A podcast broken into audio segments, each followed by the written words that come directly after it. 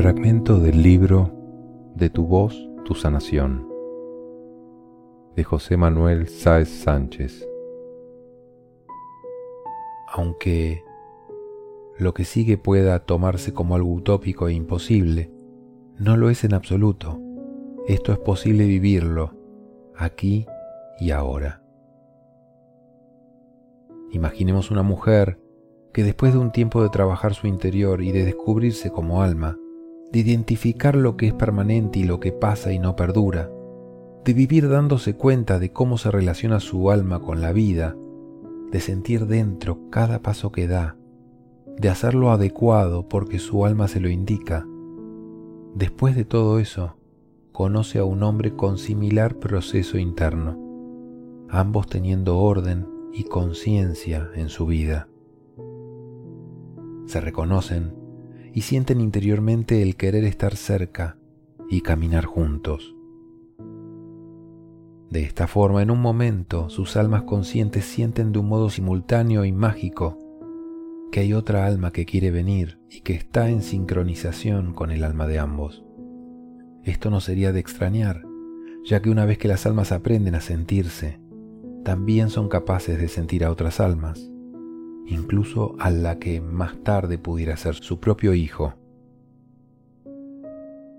Casi sin decirse una palabra, los dos acuerdan y se engrandecen en la situación de posibilitar que esa otra alma acceda a una experiencia en el cuerpo. De forma que en un abrazo energético mutuo, el alma que llega se une al campo energético de ambos padres de forma consciente y con consciente y absoluto amor. Desde entonces, la alimentación, la actividad, la respiración y la alegría inunda a ambos el hecho de formar el nuevo cuerpo de forma armoniosa. Cada día la madre sueña mil cambios biológicos, donde de forma consciente el cuerpecito se va formando, cargado de amor y luz. Cuando llega el día, ambos están preparados en todas sus formas para recibir al nuevo ser humano. Son muy conscientes del estado del alma que viene, ya la conocen internamente y saben muy bien lo que implica el descenso al plano físico para el alma. En estado de presencia interno se conectan con el descenso del alma y la acompañan en el proceso de entrada. De esta forma el impacto del sorbo del olvido se atenúa enormemente, ya que el alma se siente acogida, arropada y acompañada en todo momento inconscientemente se genera un estigma de ser recibido, acogido y amado en el nuevo ser humano. Aunque entre en el estado cero de conexión con el origen, este, esta ha sido acompañada con el amoroso abrazo de los padres.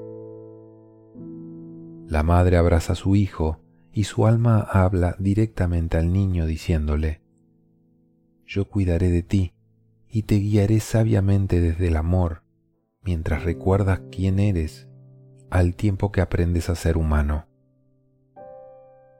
La conexión consciente de los padres con su propia alma es lo que traza un puente hacia la conexión real con el niño. A partir de aquí la madre y el padre velarán cada noche, conscientes para guiar y sentir a su hijo.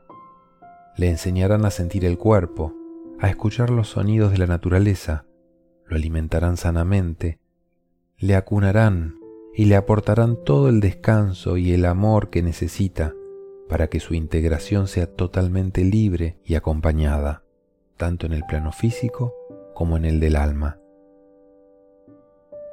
De esta forma, el niño no perderá su identificación con el alma. Los padres explicarían cada circunstancia de forma no alienante para lograr un carácter consecuente, razonable, respetuoso y positivo en el niño, mostrándole el mundo en el que comienza a despertar, no enseñando desde la limitación ni la coerción, sino como se percibe desde las almas despiertas, no como creencias, sino como comprensión y conocimiento del mundo externo social y humano y sus condiciones actuales. En todo momento mostrarían la dualidad entre alma y cuerpo, la vida del alma y la vida del cuerpo.